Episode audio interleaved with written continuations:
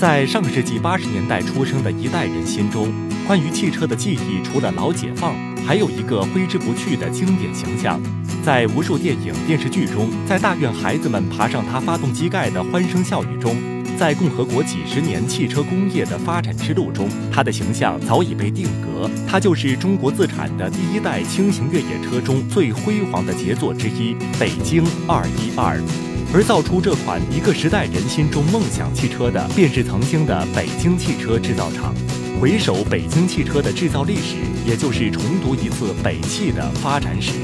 一九四九年，北平和平解放。解放初期的北京城百废待兴，汽车工业同样面临着从零开始的局面。不久，党中央便接收了北京城内原国民党四零九汽车修配厂，并与北京汽车修理厂配件部合并，成立了北平汽车修理厂。这便是北京汽车制造厂的前身。修理厂初期被确定为了军工企业，只是为解放军提供军用车辆的维修养护服务，也逐渐在维修技术及零配件供应方面有了质的飞跃，形成了从维修到更换的方式转变。正当北京汽车配件厂在维修养护的道路上逐渐摸清发展方向时，全国上下进入了大跃进时代。在赶英超美的强烈号召下，全国上下掀起了一股大炼钢铁、争放卫星的风潮。汽车工业同样不甘示弱，各大厂商纷纷开始自主研发生产汽车。一九五八年六月二十日，北汽自主生产的第一台小轿车井冈山正式下线。毛主席、朱德总司令等国家领导人参观了新车，朱总司令还提笔写下了“北京汽车制造厂”几个大字。这不仅是国家领导人对北京汽车配件厂的肯定，更象征着北汽正式进入了自主造车的行业。随后，北京汽车配件厂正式更名为北京汽车制造厂。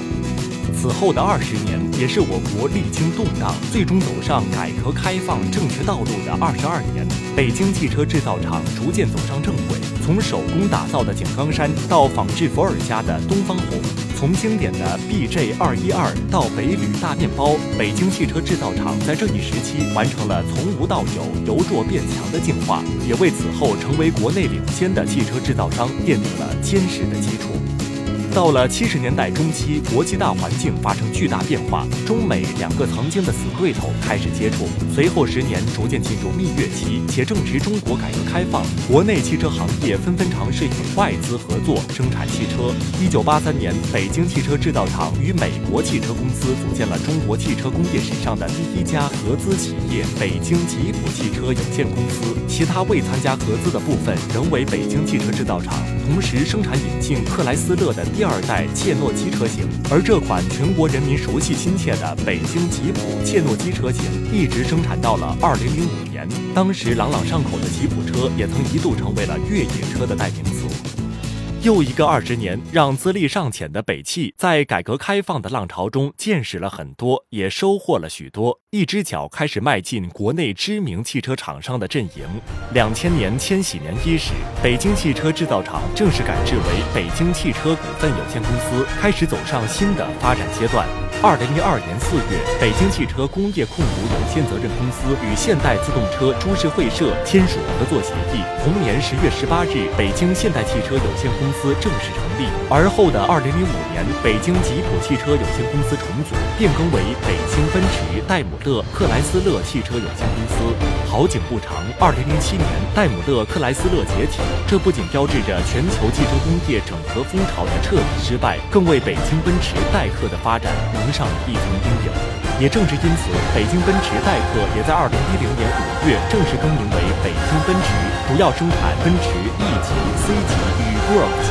而北京奔驰也成为日后北汽集团的主要营收来源。与北京奔驰的风生水起相比，北汽自主品牌车型的研发一直在安静地蛰伏着，直到二零一九年十二月，北汽宣布成功以两亿美元收购萨博汽车公司的相关知识产权。自此，北京汽车以高端品牌萨博的先进技术为基础，开启了自主之路的新征程。